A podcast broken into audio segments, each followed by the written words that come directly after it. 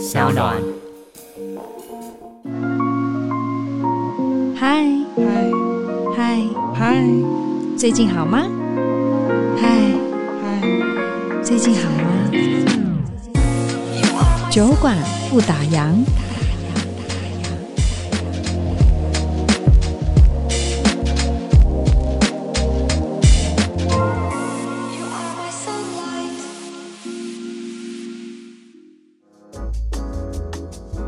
我觉得最好的创意哈，通常都是来自你稍微有一点余裕的生活步调。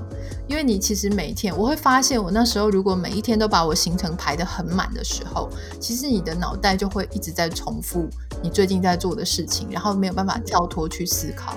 所以我觉得有一句话叫做“慢慢来比较快”，所以我现在是真的会建议大家，就是慢慢来比较快。各位听众，大家好，我是杨千霈，欢迎收听 Sunon 原创节目《酒馆不打烊》。杨千霈的小酒馆呢是没有时间、没有空间限制的。今天邀请到一位定居美国的好朋友，再怎么样有时差，我觉得一定要好好把握机会跟他讨教一下，机会难得诶，在他的身上我看到相当多的可能性、跟不可能性，还有希望的发展。好，我想请问大家一下哈，如果呢你今天有选择的机会，你会想要当一个稳定的上班族，还是你？想要勇敢的在家里创业，创自己的品牌。今天呢，酒馆的大来宾，我们要邀请成功跨出舒适圈，而且打造个人品牌。他专长很多，品牌行销啦、居家美学、职场两性议题等等，都难不倒他。他又是作家，又是个人品牌顾问。我们欢迎最受欢迎的十大时尚网红徐玉姐爱，欢迎千霈好，大家好，很开心来上你的节目。哦，我一听到要访问玉姐，我整个这样眼睛就噔亮了起来。因为你知道，我们虽然主持人 闯荡江湖二十一年，我们还是会有一些想要访问的口袋名单，你知道吗？你就是其中一位。然后就想说，哇，如果说真的没有 Podcast 这个节目，我想我可能暂时现阶段我应该碰不到你，对不对？超级荣幸的耶，因为其实你平常访问的都是大咖，所以我好想要让你访问哦，可是我都一直没有办法。你是我的大咖呀。我一直没有做到这么大咖，所以终于今天这人在美国的时候被你访问，觉得非常非常开心。我真的很开心诶，因为你知道，我觉得誉姐她真的人生太多的不可能性跟可能性了。就是说，我记得以前对玉姐爱的印象，就这三个字，因为你知道吗？就是没办法会，你知道我们被整个传统的。大框架框出，你想说，嗯，这个是跟爱情动作片有关吗？然后后来发现说，哦，不是，他其实是一个非常知名的作家。然后到现在，我想，嗯，时光飞逝，突然现在身份好多，就像我刚刚在跟听众朋友们在聊的，就是你身兼多职，诶，像你觉得啊，一般人其实，在差不多三十岁左右，就我们就把自己设定说，哦，我已经三十岁了，对不对？三十而立等等，就你那时候是开始想象说，想要自己的生活，是从这个。算是转泪点吗？我觉得小时候哈，我们常常就会，如果说你自己的父母喜欢什么样的工作，他把你往哪个方向推，你就会一直往那个方向前进。所以像小时候，我妈她就很希望说，哦，你如果说会念书，长得也 OK，那你最好是可以去当主播。啊，好像是，或是你至 少要是一个白领上班族嘛。然后你去算命的时候，那些算命的阿姨，其实我后来才知道说，哦，其实他们自己看过的人也不是真的那么多。但是他就跟你讲说，你这个命就是上班族的命。所以那时候我能够想象到最好的工作，大概就是外商的白领阶级的女主管。嗯所以我完全不会想到说有一天我会自己创业啊，做什么个人品牌啊。那我觉得刚好可能也是这个科技还有 social media 的关系，所以才有可能走到现在这个完全当时意想不到的位置。真的完全意想不到。你刚才讲在外商公司当主管，然后后来变成两性作家，直接就是主攻个人品牌，这真是跨界跨很远呢，对不对？那你现在回想起这段路，你觉得这真的是你自己想要的生活吗？我自己一直有一个很大的特质，就是不太喜欢给人家管，啊、然后也不喜欢被很高压权威的对待。可是因为不太幸运的事情是我以前在媒体业，嗯、那千霈自己也在媒体业，你可能会知道说，当你还是菜鸟，或是当你还人为言轻的时候，你是随便就会被主管丢报告丢的。嗯、然后尤其你如果是因为我一度时间是当电视台的记者嘛，哇，那那个时候你知道电视台的主管，平常看着人模人样的，他一生气的时候，三字经都飙出来。嗯嗯嗯嗯。所以在很多办公室的环境，我刚好遇到都多半不是很友善。所以那时候我就开始在想说，嗯嗯有一天我半夜，然后我看着我的副总。在办公室里面不停的加班，然后也是被客户骂个狗血淋头。我就想说，天哪！我如果再做二十年，做到他的位置，这是我想要的生活吗？他还是不能下班，还是不能回家？耶？嗯，对啊。所以我后来想说，真的很不想要这个样子。所以我那个时候就开始在思索有没有其他的可能性。当然，最后那个临门一脚是因为。我们今天虽然不会谈到，但是 稍微聊到一点点，就是我那时候离婚嘛，那万念俱灰的状况下，我就想说，我什么都先暂停一下好了，因为我以前真的是个工作狂，然后把身体跟跟其他人的关系都搞坏了，所以我那时候就想说，我先暂停一下，那我就开始在部落格上很频繁的写文章，然后开始做一些我自己想要做的事情，零收入，可是我那个时候就想说。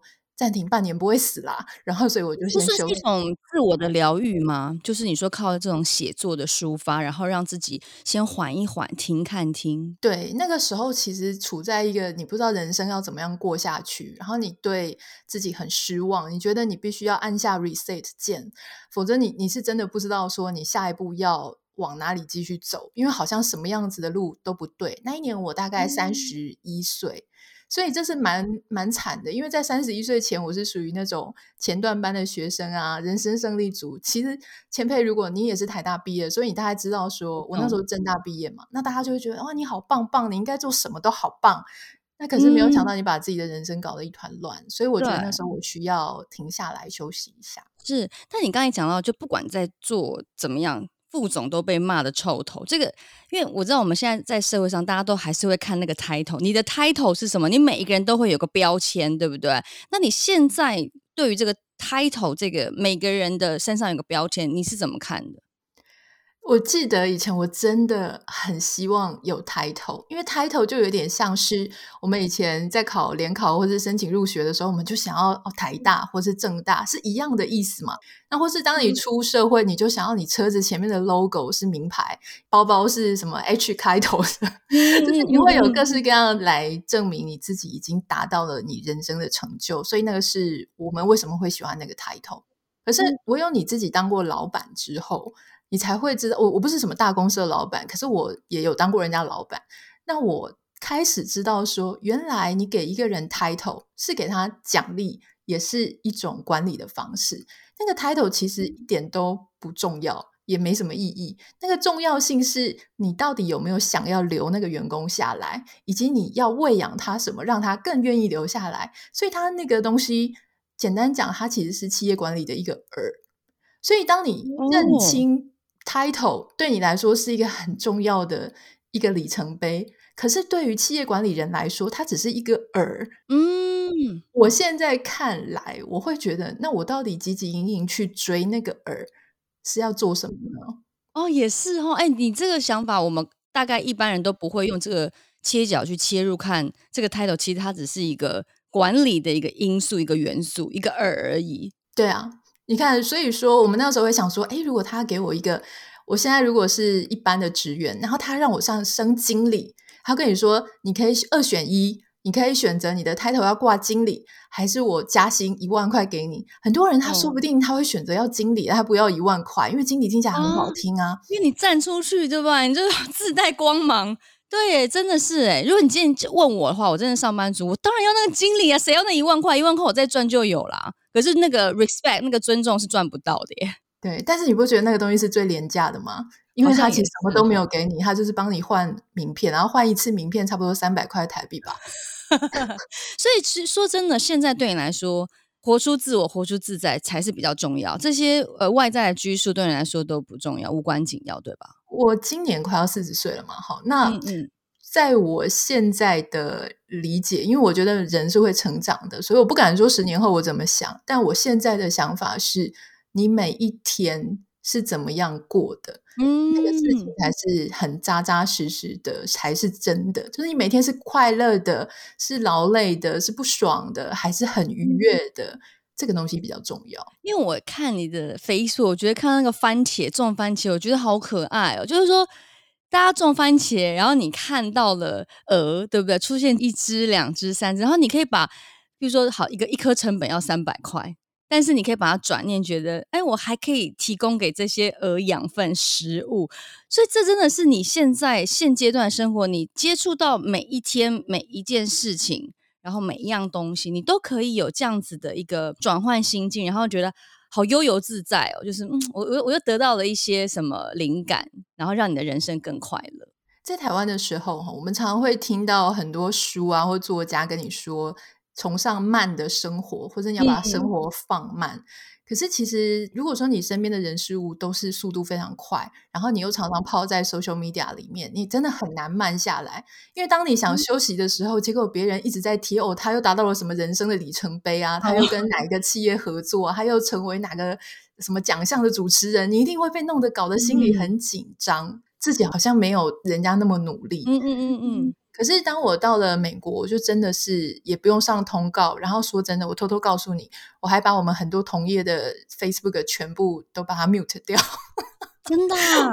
我完全不去追踪那些我的所谓的同业啊，或是同才。那像我自己比较放空之后呢，我就可以不要去想别人在干嘛。那这个时候我就开始比较多时间去。注重，比方我生活当中的人事物，才会开始去种什么植物。否则你以前哪会？嗯、我在台湾的时候，我从来不会把我的眼神聚焦在任何植物的上。当然，你每天忙成这样，哪有时间看植物？而且你看，你还种玫瑰花，好哎、欸，我看好漂亮。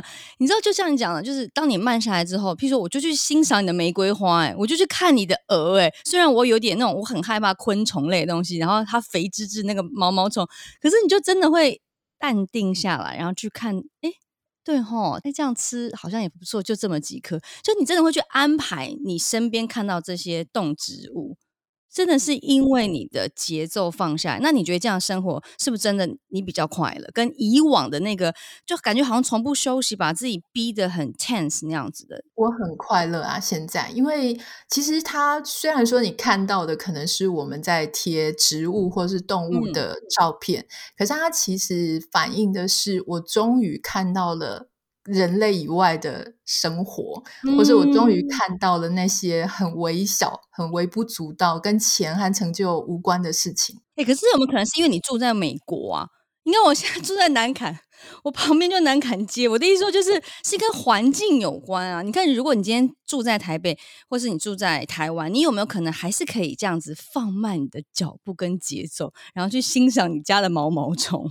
其实难的不是大自然，你知道吗？我后来在加州，我去买植物的时候，我发现，诶，热带植物很漂亮，很多那种啊、呃、女生那种所谓的网美网红很红的植物、嗯、都是热带植物。对，那你知道它其实，在台湾非常的多，也非常的便宜，哦、但你在台湾的时候就是没看到它。原因是因为我觉得那个是我们自己的焦点不在那个上面。我们的焦点可能在、嗯、哦，别人去了哪里，别人做了什么，然后我应该要做什么才不枉此生？就是会一直有那种我自己必须要达成一些成就的那种推力，反而让你其他的视角都看不到。关起来了，对不对？哎，可是因为你看你现在这么慢活，但是你的个人品牌感觉它又是因为我就看很多不同的课程啊，就其实你还是很忙碌的。那如果再给你选择一次，你还是会选择自己创业吗？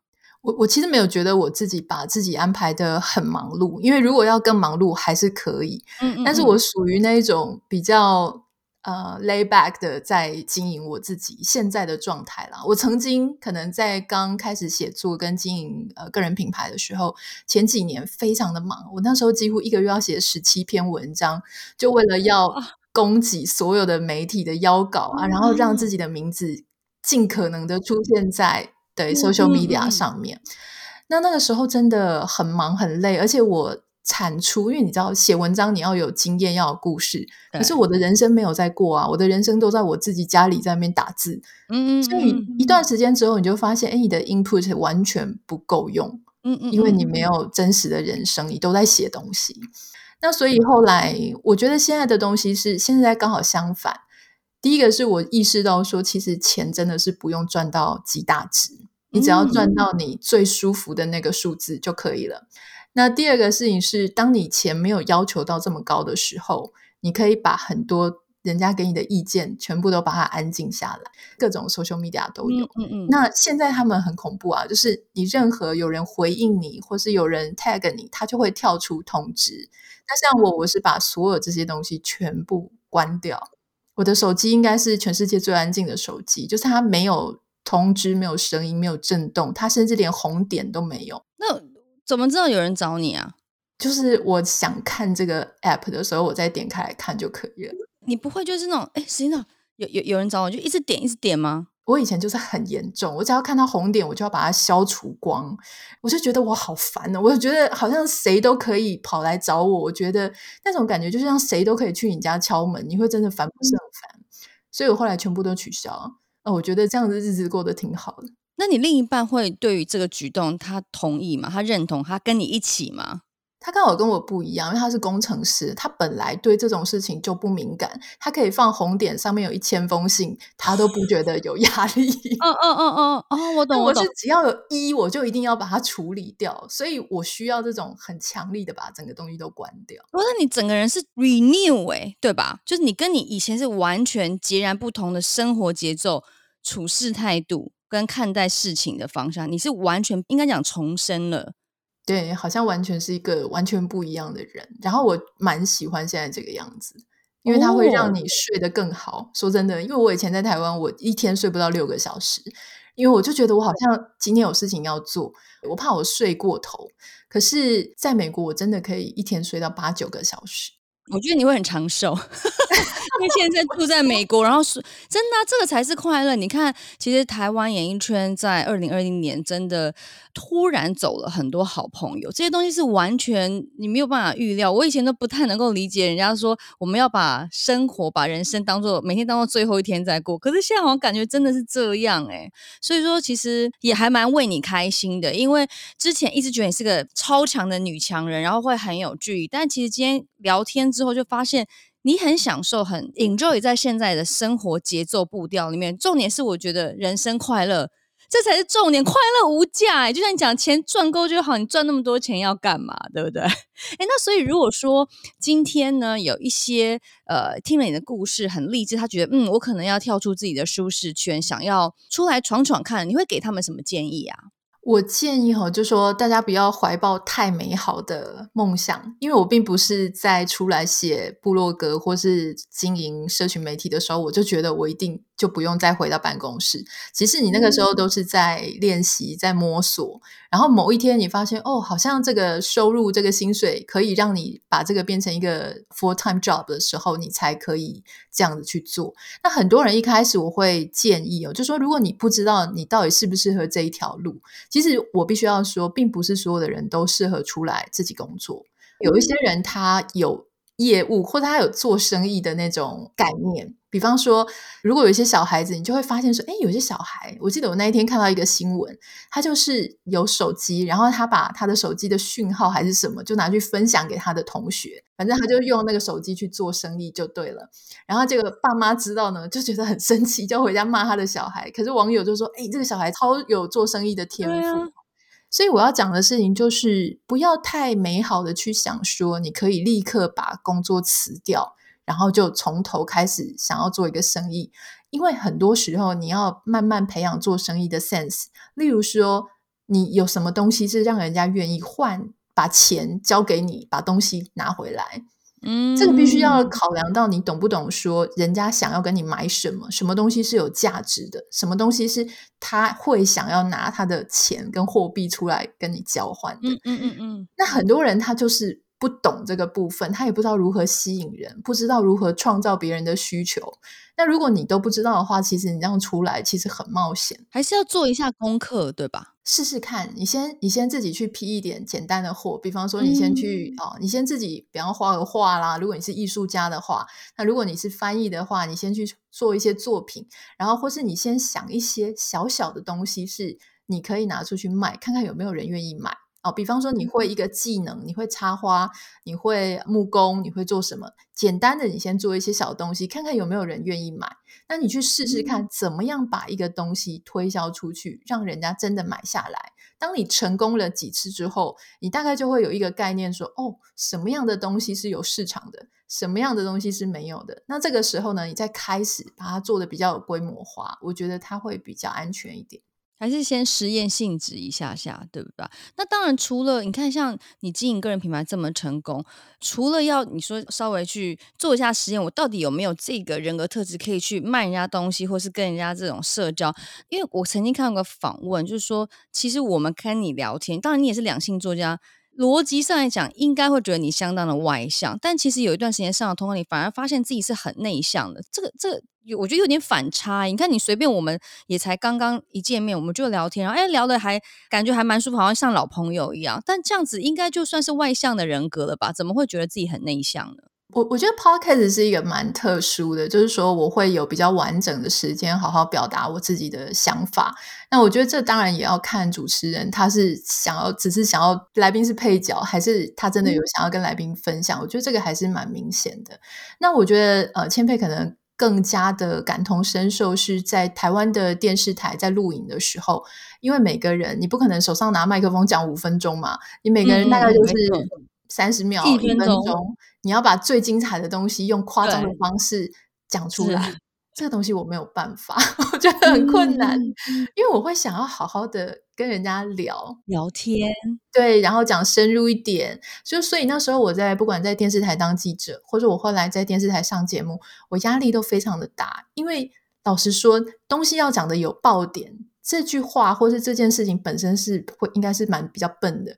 比较 夸张的，比较奇怪的，那这种奇怪的事情基本上不太容易发生在我自己身上，因为我们是属于那种比较理性挂的。嗯、但你跟人家讲这个，人家就会觉得说，谁要听这个？我就是要听玉林哥讲笑话那一种 style 啊。嗯嗯，那所以就有一点困难。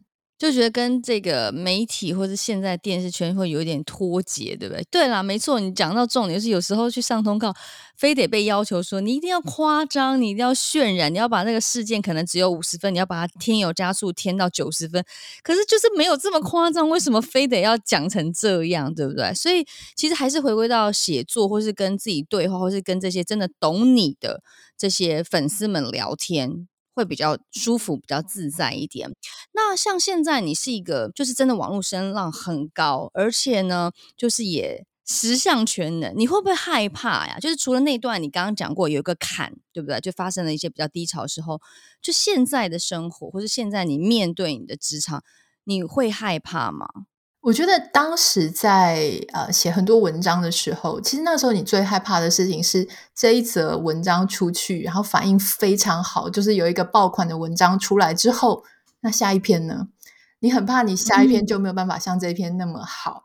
嗯然后你就要眼睁睁看着它是它的触及率或者它的按赞数，可能就是十分之一，前一篇的十分之一，嗯，你就会心里想说，哈，难道我就只有这么一篇吗？你也会被勒索吗？你会被数字勒索？当时会啊，我那时候可能刚出来一两年，我还是很。那种 KPI 放的很重的那一种，所以我那时候还是会很紧张。嗯、那后来在经营粉丝啊、呃，脸书的粉丝团，你也是会这样担心啊？怎么有一篇是上万赞，然后有一篇就突然就三百或者五百赞，你会很担心。那你会去做检讨会吗？就说，哎，到底这个哪里出了问题？是照片的问题，还是文字？大家到底是对我哪边是比较感兴趣？你会真的会一直去思考，到底问题在哪？就很多黑人问号这样会吗？以前会啊，你会去想说，哦，原来大家都喜欢听这种，例如。比如说辛辣的，或是标题是要很耸动的，或是你会一直想要自我复制那个成功的元素。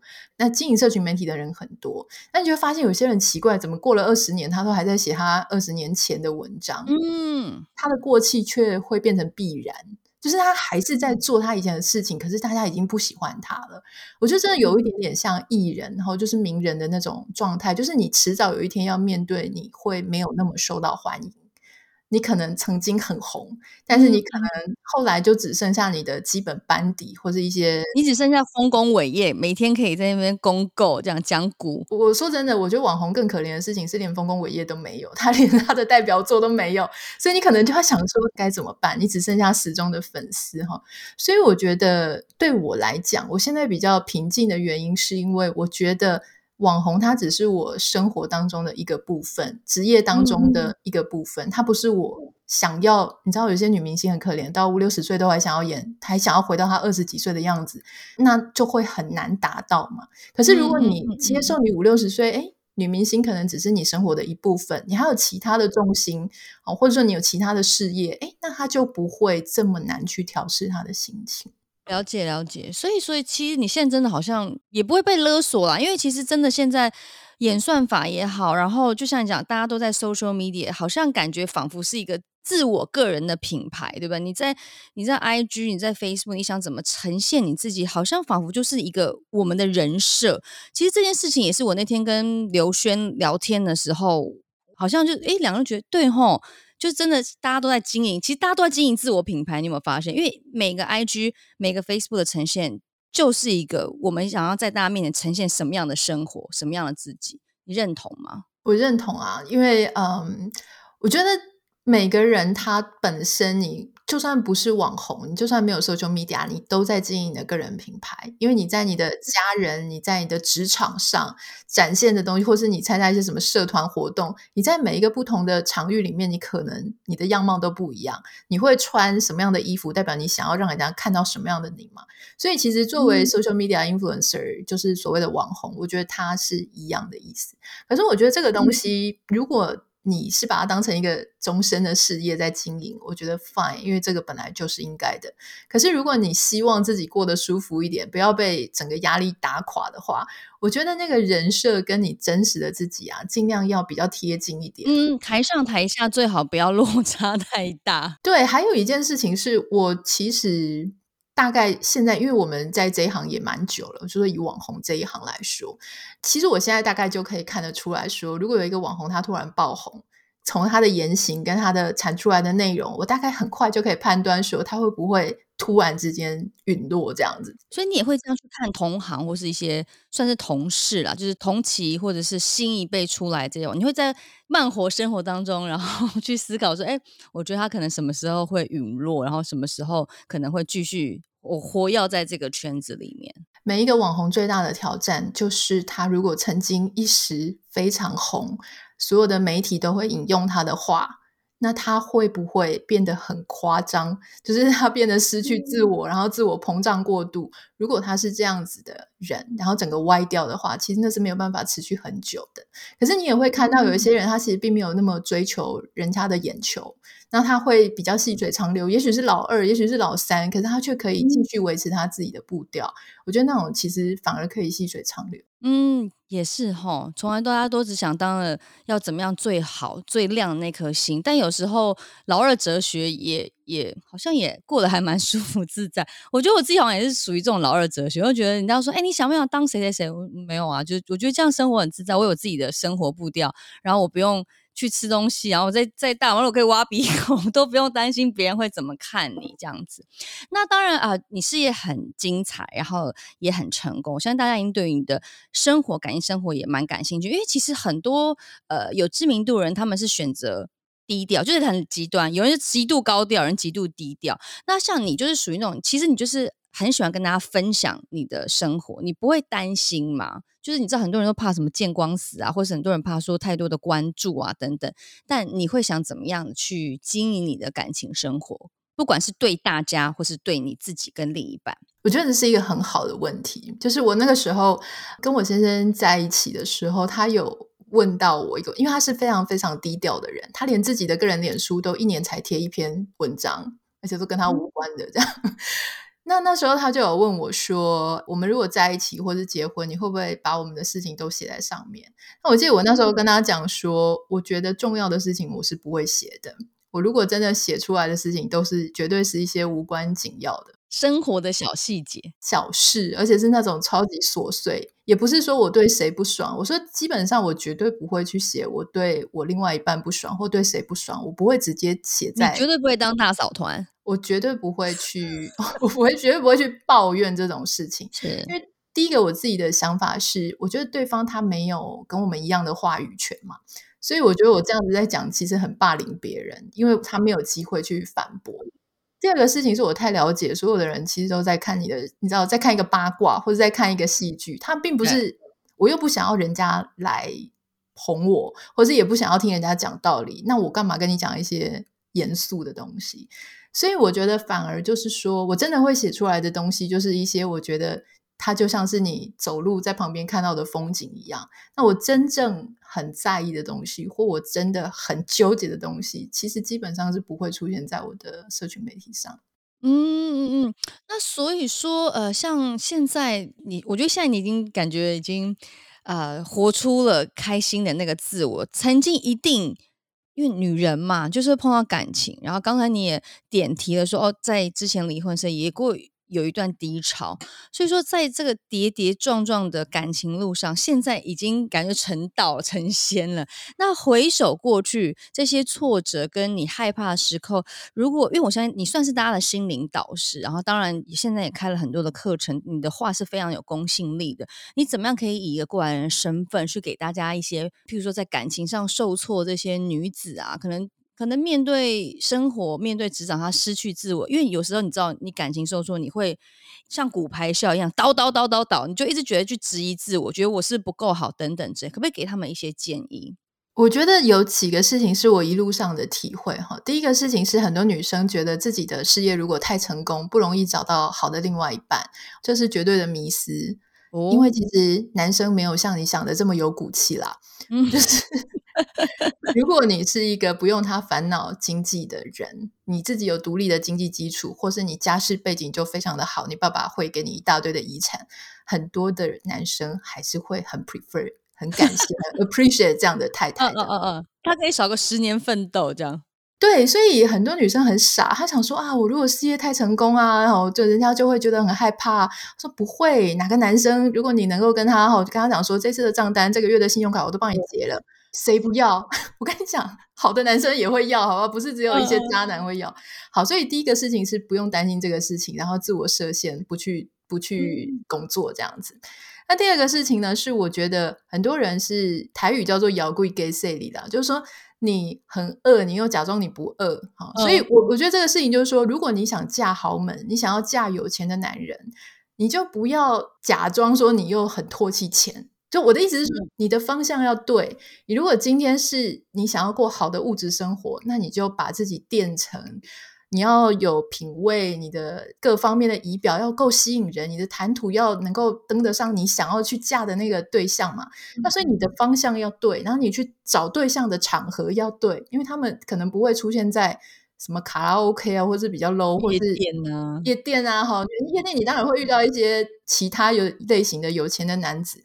所以你的方向要对，目标要对。好，那如果说你今天真的就是喜欢心灵的沟通交流，那剩余这个物质的话，哎，那你就去找另外一个方向。但你就不要一边去找那种哦，好有学问的男人，可是他没有钱，然后你又抱怨。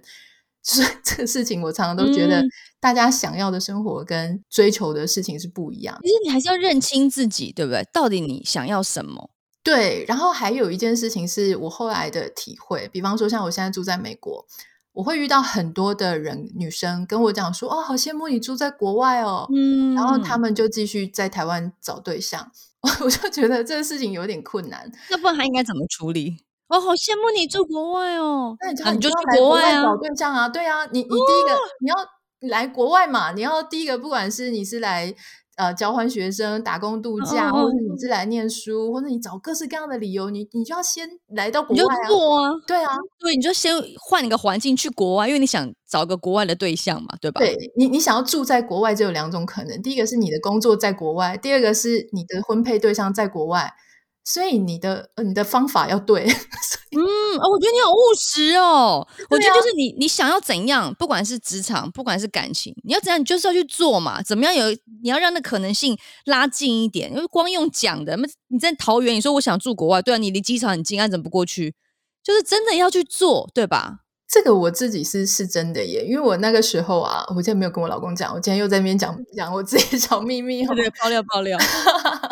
那个时候啊，我自己呃，因为我后来就一段时间，我大概去了二十几个国家，然后常常在不同的地方居住。哦、那那个时候我就真的觉得我很喜欢国外，很靠近大自然的生活环境。所以那个时候呢，其实我。交往的对象或是我认识的对象，基本上都是在国外。那我有一个好姐妹就故意笑我，她就说：“哎、欸，你现在是用地理坐标在选对象，对不对？”后来想一想，我想说：“对啊，因为我想要住国外，我想要在国外生活。你不是找国外，不然你要找哪里？”那所以那个时候有一些台湾的人可能也对我有示好，那我会直接很明确的告诉对方说：“可是我未来想要生活在国外，所以我可能没有办法跟你在一起。”哦，但你那个时候。是从以前就设定说，还是说那那个去旅游的当下，你才决定说我想要住国外？就因为我觉得，对于你从小的生活环境都是在台湾，然后现在到了一个一个年纪，你就突然到国外生活，这也是需要很大的勇气。你是有想过有这一天吗？我小时候是没有想过，因为我妈妈是属于那种她觉得旅游出国旅游是很浪费钱的行为，所以我人生出国。嗯第一次已经是二十六七岁了，真的很后面哈。哦，你真的很后面呢。对啊，那后来开始出去，我就像整个放飞自我，脱缰的野马。呃，我我后来就常跟大家讲说，三十岁以前，你先不要急着做人生终身大事的决定。原因是因为三十岁以前，你可能呃受限于经济呀、啊，或是一些你可能也还在公司里面非常菜鸟的时候，所以你出国或是你各方面，就算在国内的历练也都不够多，你还不太知道自己是什么样个性的人。可是当你三十岁以后，你诶你稍微看的东西比较多，也许你也出国了几趟，你开始有一点感觉到什么东西是真的会让你闪闪发光的。对，眼界不一样了。对，像我当时我就会觉得说，诶我真的很喜欢国外的那一种生活环境，然后我很想浸泡在那里的时间更多一点。所以我在后来，比方说在选择对象的时候，你就会用删去法，比方说那些。虽然人也不错，可是他就是没有办法跟你未来的目标连接在一起的，那你就很遗憾的只好先把它删掉，就这样子。老师，我有个问题。因为就像讲，你说你真的想要出国，你就得去做嘛，对不对？就当你有什么念头，你就要去执行嘛。可是问一下，你看我从小到大，我很想要去国外念书，然后每次当我真的已经确定，譬如说我要去 apply 学校，然后我就突然得到一个工作，我要去大陆跟范冰冰去拍戏，就是你懂吗？就是有这种你准备要做的事情，他就会阻断你，然后就导致说你现在都已经快，我也是差不多四十岁了，我就没有办法做这些我想要做的事情。然后现在又有两个小孩，一个三岁，一个两岁半，我也很想住国外，那我怎么办？生活当中有各种的诱惑啊，所以在人生的交叉口的时候，比方说那时候你可能觉得，哎，跟范冰冰一起演戏是更加吸引你的决定，所以在那个时间点你会这样做。那现在两个孩子可能想要住国外，我觉得还是很多机会啊。比方说他们可以来 summer camp，或是你可以开始帮他们规划什么时候来国外开始念书。他才两岁半，对啊，还是可以。可是我真的有想过，就是我想啊，如果真的有机会，我想要去国外陪读，就是真的把他们送去国外，就就在那边。教他们，然后跟他们一起生活，然后去。我以前就很喜欢那种 YA 喜剧，你知道，我有自己的 locker 那种。那搞不好以后小朋友有可以跟着他一起去学习，再来一次念书。好，今天碰到你，我觉得是我人生的契机，我要开始 好好的、好好的做准备。这样好，那当然聊到职场，就是你本来是一个作家，然后就不管是在可以写两性啊，或者职场，大家都真的把它当做是圣经一样在拜读。那你怎么样去转换？你的身份，或者你什么时候想要说，哎，我可以扩张我不同的职场领域？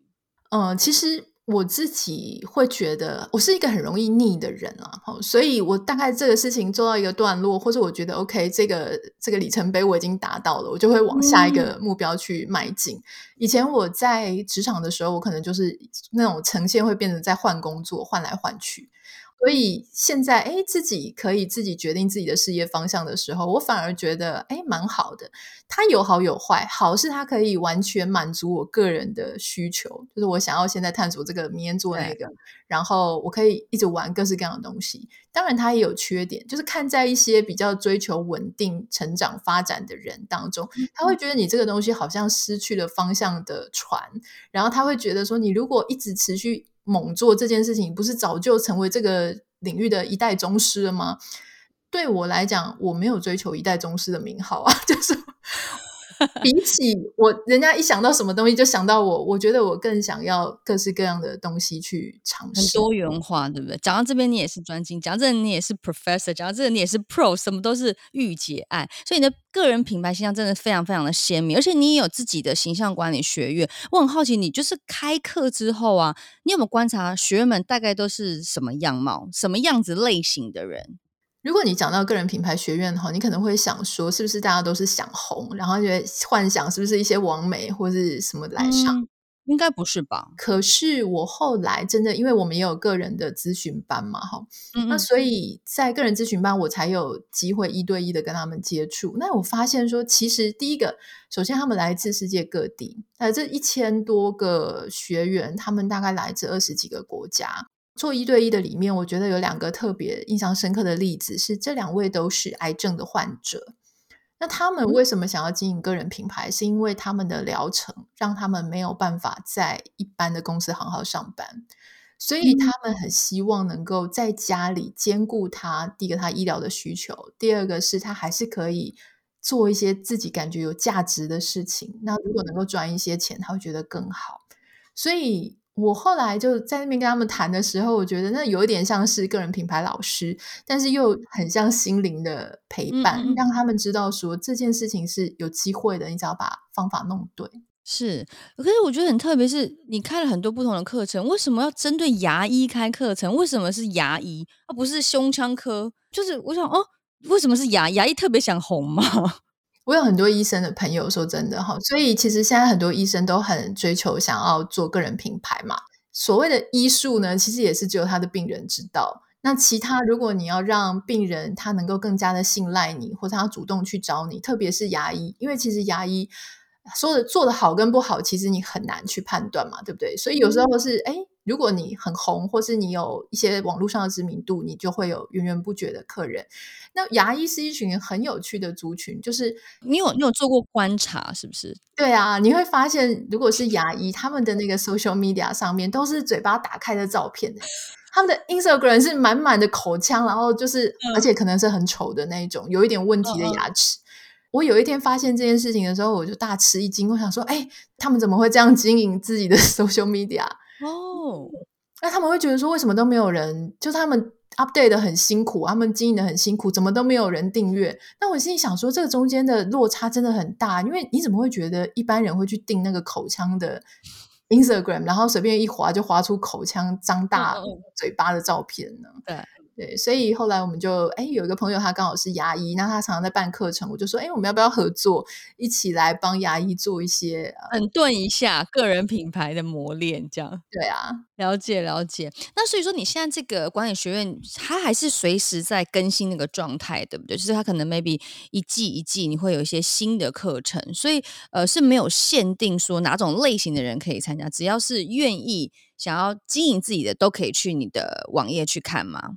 嗯，因为它有基础班、进阶班，那接下来会有专业班跟一些 workshop，就是做沟通啊、表达，怎么样在短时间内去回复、回答、跟别人沟通这样。所以陆陆续续会有一些课程。那我觉得，如果有些人他可能只是试水温，那你可以先从基础班开始。嗯、我不觉得你所有的课都要去上。